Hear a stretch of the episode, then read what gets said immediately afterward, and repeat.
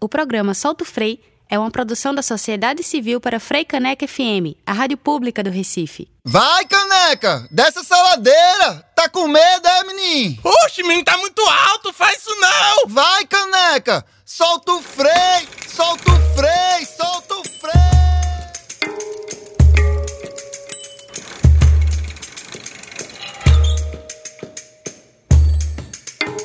Olá, ouvinte da Rádio Frei Caneca FM. Está começando mais uma edição do programa Solto Frei. Aqui nós debatemos sobre mobilidade, bicicleta, gênero, sustentabilidade, democracia e muito mais. Se você tem uma campainha na sua bicicleta, toca ela agora mesmo, para todo mundo saber que você está antenado aqui no programa.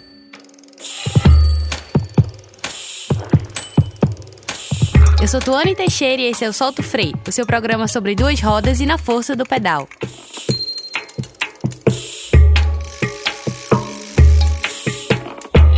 Peguem suas calculadoras, abram suas planilhas de Excel, desenterrem seus ábacos, verifique se tem aquele 10 real velho perdido na calça jeans e tirem uma cópia dos seus extratos bancários, que o programa de hoje é sobre dinheiro.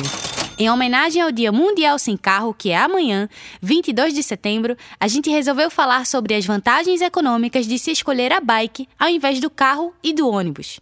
Fiquem por aqui porque eu vou compartilhar com vocês os 5 segredos do sucesso financeiro. É isso aí que você escutou, os 5 segredos para ficar bombado de grana, por Tuane Teixeira, coach de finanças.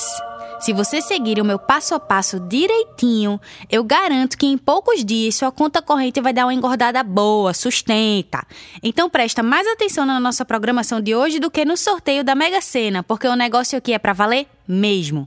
Como de costume, a gente começa a pedalada com uma entrevista. Desta vez, recebemos no primeiro bloco o museólogo e artista plástico Aloísio Câmara para conversar um pouquinho sobre por que ele trocou o carro pela magrela. O segundo bloco traz o quadro Foca na Leitura, com um trecho de um artigo de Roberto Andrés para a revista Pis e a Grama. E, finalmente, a gente fecha o programa com a paródia de um grupo muito sensual que arrancou gritinhos estridentes de uma legião de garotas adolescentes dos anos 2000. Bom, bora logo passar para a entrevista?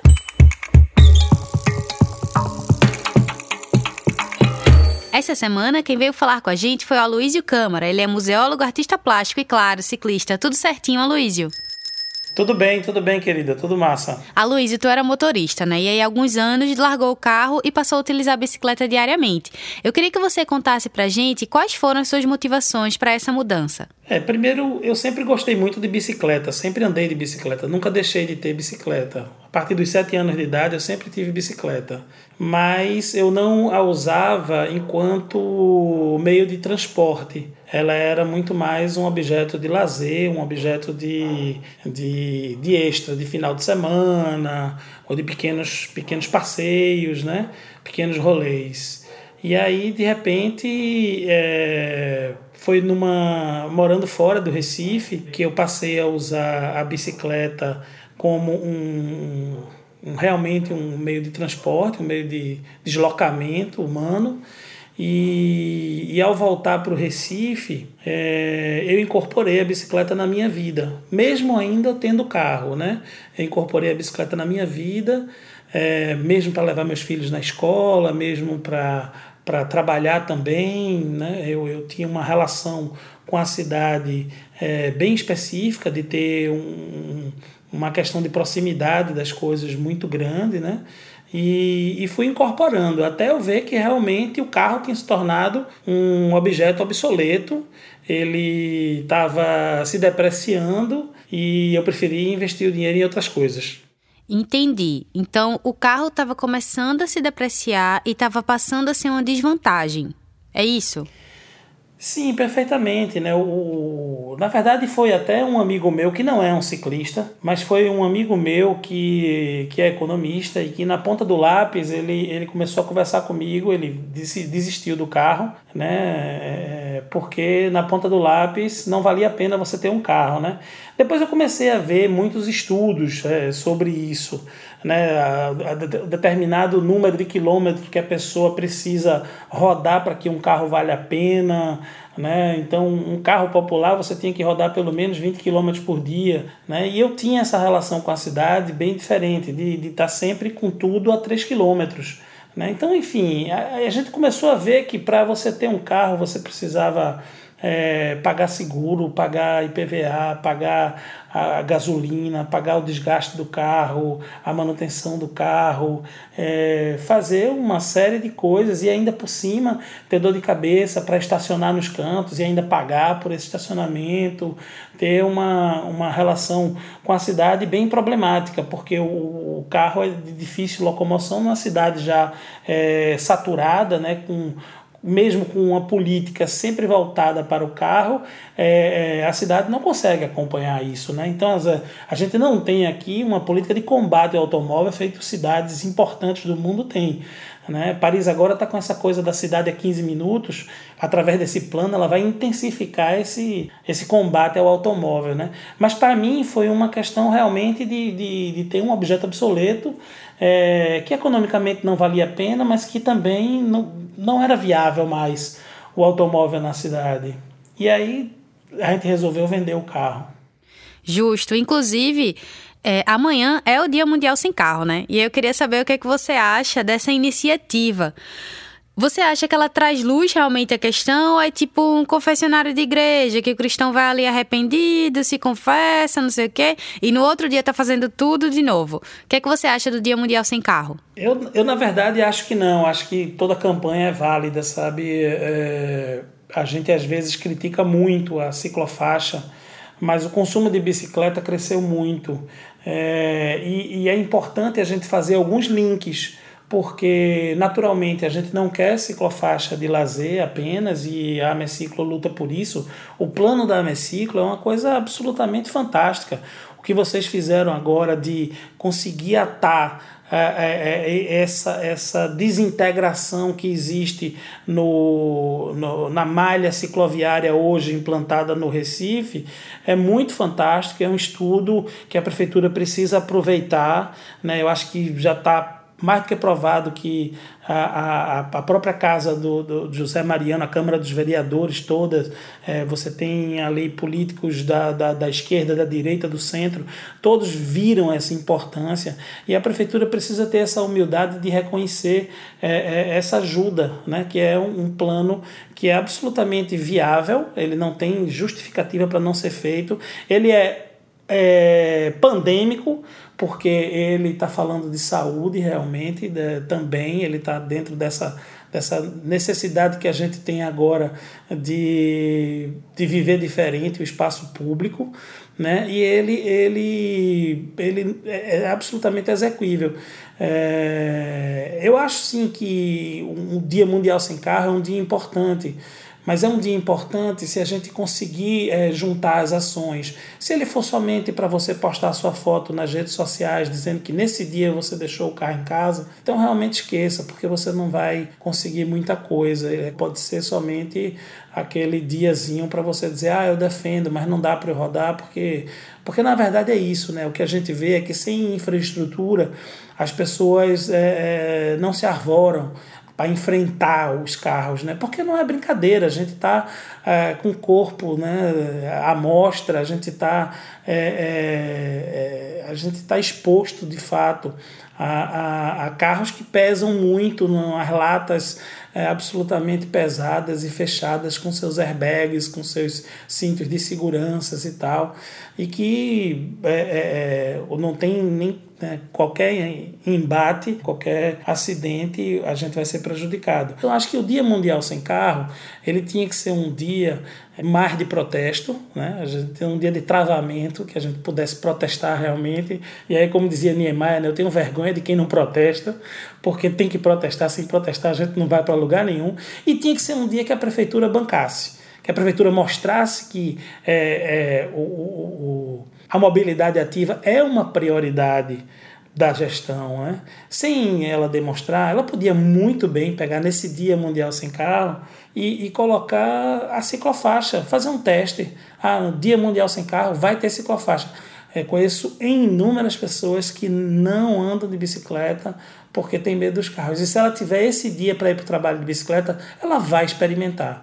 Depois pode ser até que ela não goste, né? mas ela vai experimentar isso.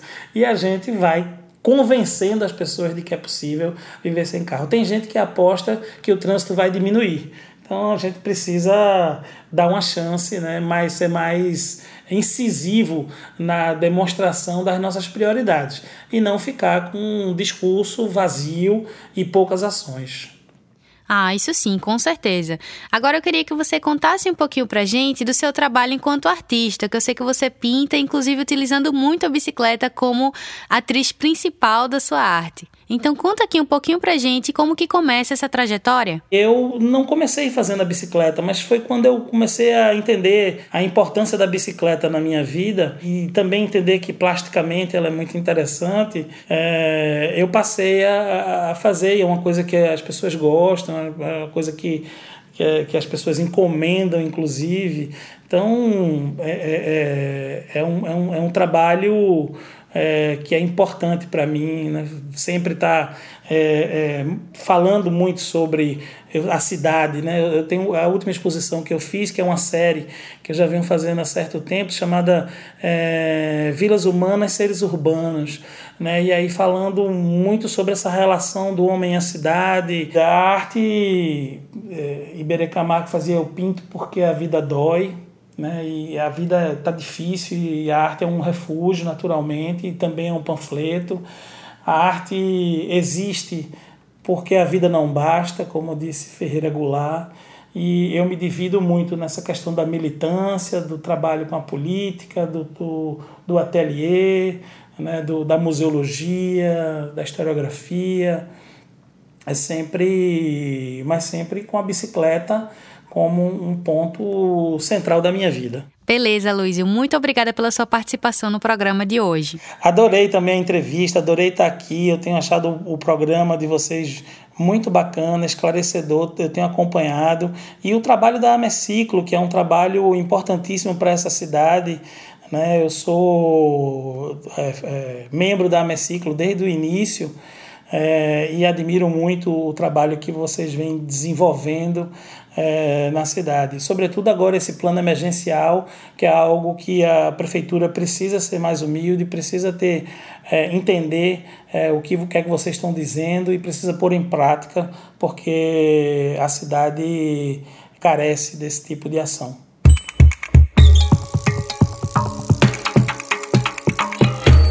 Tudo muito bom, tá tudo muito bem, mas já deu de primeiro bloco, né? Que tal a gente dar uma pausa, beber uma aguicha, alongar, que é importante, quem sabe parar num posto para calibrar o pneu.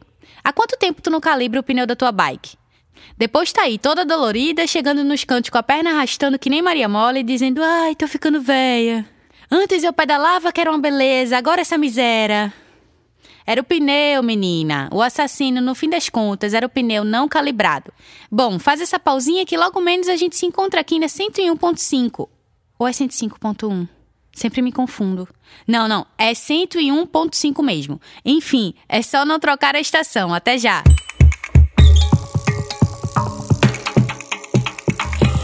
Olá! Para quem é de casa, bem-vindo de volta. Para quem é de rua, se chegue mais, não tenha medo não que a gente não morde. Estamos dando início ao segundo bloco do Solto Frei, o programa cicloativista da Rádio Frei Caneca. Hoje o assunto são as vantagens econômicas da bicicleta. No primeiro bloco, a gente recebeu a Luísio Câmara. Ele contou como a questão financeira foi o principal fator para ele deixar o carro de lado e passar a usar a bicicleta para ir trabalhar. Não é à toa, quando a distância torna possível pedalar para o trabalho, está mais do que provado que optar pela bike é ridiculamente mais econômico do que andar de carro ou de ônibus. Tem um estudo do Centro Brasileiro de Análise e Planejamento, o SEBRAP, que é bem ilustrativo. A gente já citou esse estudo aqui no programa e se chama Impacto Social do Uso da Bicicleta em São Paulo.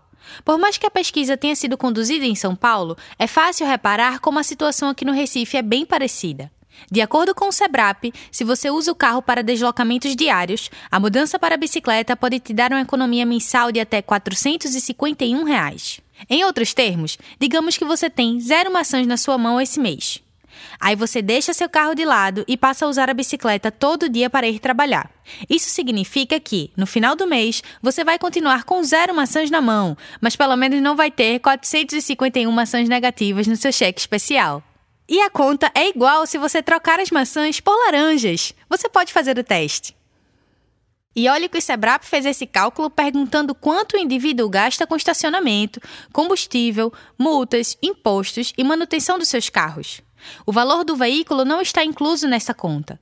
Adicionando o custo de um carro dos mais baratos e seu valor de depreciação, na melhor das hipóteses, o motorista gasta mais de mil reais por mês para se locomover. Em contrapartida, o ciclista compra uma bicicleta duradoura por 500 reais e paga cerca de 100 reais de manutenção ao ano. Ou seja, se ele passa 5 anos com essa bike, ele gasta coisa de 15 reais ao mês para sair por aí a qualquer hora, para onde bem entender, sem ter que ficar sentado numa lata metálica não sei quantas horas por dia. Ainda segundo a pesquisa, se você trocar o transporte público pela bicicleta, você economiza cerca de 150 reais por mês. O Sebrap levou em consideração duas viagens por dia com uma tarifa de R$ 3,80. O Vale A de ônibus no Recife custa R$ 3,45, então a conta é bem parecida. O recifense economizaria, nesse caso, na casa dos 140 reais. Tem mais. A pesquisa mostra que a escolha da bicicleta reduz o tempo de deslocamento dos empregados ao trabalho.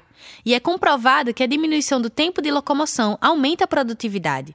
O estudo também mostra que o aumento do fator de produtividade está diretamente associado ao PIB. Em São Paulo, se todos os trabalhadores que fazem um percurso de 8 quilômetros diários para ir trabalhar passassem a usar a bicicleta, o PIB da cidade aumentaria em 20 milhões de reais. Tá vendo? É bom até para os magnatas capitalistas opressores, minha gente. Mas tem gente que não consegue ver o povo feliz, né? Além da falta de infraestrutura, da falta de segurança, ou seja, da falta de incentivo do poder público em priorizar esse modal, além disso, a bicicleta no Brasil é uma das mais caras do mundo. Tu não tá moco, não, é isso mesmo. O veículo popular por excelência, a bicicleta, ainda que seja acessível para a maior parte da população, é cara em relação a outros países. A Associação Brasileira do Setor de Bicicletas afirma que os impostos sobre uma bicicleta produzida no Brasil chegam a 70%. Se a bike for importada, o valor do imposto ultrapassa 100%. Para se ter uma ideia, os impostos sobre um carro popular são de menos de 40%. Carrocrata atropela ciclista até no imposto. É danado. Mesmo assim, a gente se levanta e continua pedalando por aí, economizando dinheirinho e rindo secretamente de quem se acha mais esperto. Eita, minha gente, que foi muito número. Mas vamos dar uma respiradinha, que agora tem Foca na Leitura, o quadro do Solto Freio, em que a gente lê um texto sobre bicicleta ou um texto mais geral sobre mobilidade. Às vezes a gente lê uma receita de bolo, a mensagem da campanha do quilo. Eu até tô com a receita de bolo de cacau vegano que a minha amiga Laura me passou. Usa leite de coco, farinha de amêndoa, vê que chique. Mas quem sabe na próxima, né? Porque hoje a gente separou um texto da revista Pisiagrama, que casa super bem com o Dia Mundial Sem Carro, que por acaso é amanhã, dia 22 de setembro. O autor é Roberto Andrés, arquiteto e professor da UFMG. Andrés também é um dos editores do Pisiagrama, uma plataforma editorial dedicada aos espaços públicos. A gente selecionou um trecho do artigo chamado O Mundo Sem Carros, presente na 14ª edição da publicação. Agora, relaxa esse corpinho, diminui a velocidade, mentaliza boas energias e escute. Feche os olhos. Pense longe. Pronto foram eliminados todos os veículos automotores individuais do planeta. Agora é possível escutar o som dos pássaros, o caminhar das pessoas, o deslizar suave dos bondes e ônibus elétricos, sem o inferno de motores a combustão e buzinas milhões de quilômetros quadrados de vias que ocupavam cerca de um quarto do espaço das cidades foram transformados em praças, jardins, parques, rios renaturalizados, habitação social, bibliotecas, clubes públicos, escolas voltamos a respirar ar puro. Transitar de forma segura de bicicleta ou a pé. A conversar com os vizinhos à sombra das árvores que ocupam o meio das ruas. Recuperamos o valioso tempo que era gasto em deslocamentos e passamos a aplicá-lo na vida social, em encontros com amigos e familiares, em atividades de lazer ou puro ócio. Como resultado, a saúde da população melhorou substancialmente, reduzindo a pressão sobre o sistema público de saúde, que pôde se aprimorar no atendimento a situações de fato inevitáveis. O enorme ganho de eficiência nos deslocamentos foi complementado pelo uso racional de alguns veículos elétricos para transportar pessoas idosas ou enfermas, moradores de áreas rurais, alimentos e produtos em geral. Pela primeira vez em um século, conseguimos reduzir as emissões de gases geradores do efeito estufa. Contaremos orgulhosos a nossos netos como nos empenhamos nessa mudança, que à vista deles pode parecer banal mas que demandou um grande esforço coletivo para a superação de um vício social que sustentava a riqueza de poucos. A economia descobriu outras cadeias de produção, dessa vez voltadas para o bem-estar coletivo. Somente a reciclagem dos materiais de mais de um bilhão de automóveis movimenta setores inteiros. Sem falar na fabricação massiva de bondes, trens, metrôs, ônibus elétricos e bicicletas. Cidades são remodeladas em busca da convivência entre as várias formas de vida e da gestão respeitosa dos recursos naturais. Tudo isso se dá junto a um importante processo de mudança política e social, em que o individualismo automobilista, gerador de exclusão e violência, foi substituído pelo compartilhamento ciclista e do transporte coletivo, geradores de solidariedade. Milhões de vidas foram poupadas. Se ainda vivêssemos em um mundo tomado pelo imperativo dos carros, 500 pessoas teriam morrido graças a acidentes de trânsito e poluição do ar somente no tempo em que eu levei para ler esse texto. Agora, elas seguem suas vidas, cuidam dos filhos, brincam com os pais, fazem planos para o futuro, sonham com seus amores, cuidam do jardim. Você acabou de ouvir um trecho do texto O Mundo Sem Carros, de Roberto Andrés, lido na voz de Gaia Penteado. O artigo completo foi publicado nesse ano de 2020, na 14ª edição da revista Pisiagrama. Se você quiser, dá para ler o texto na íntegra acessando o site pisiagrama.org. pisiagrama.org.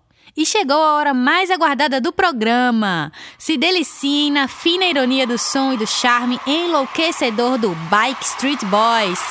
Ah! Yeah.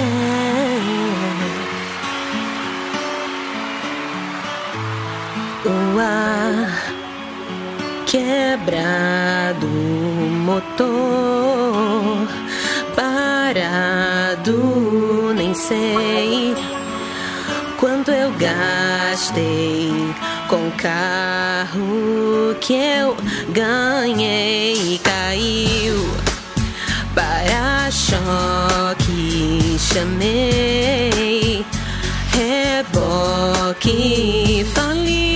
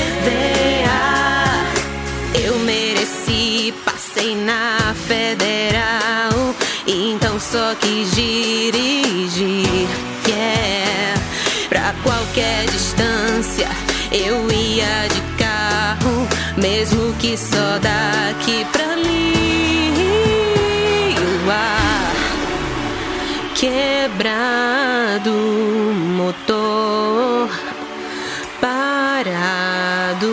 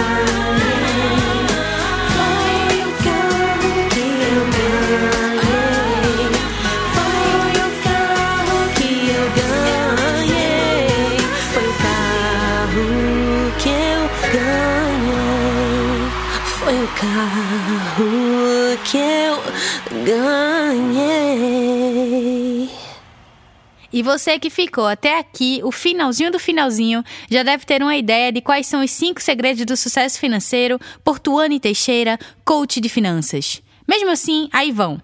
Número 1. Um, venda seu carro. Número 2. Deixe de andar de ônibus.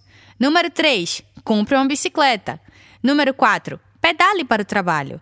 Número 5. Pedale voltando do trabalho. E não se esquece, amanhã é o Dia Mundial Sem Carro, tá? Aproveita para fazer um test ride.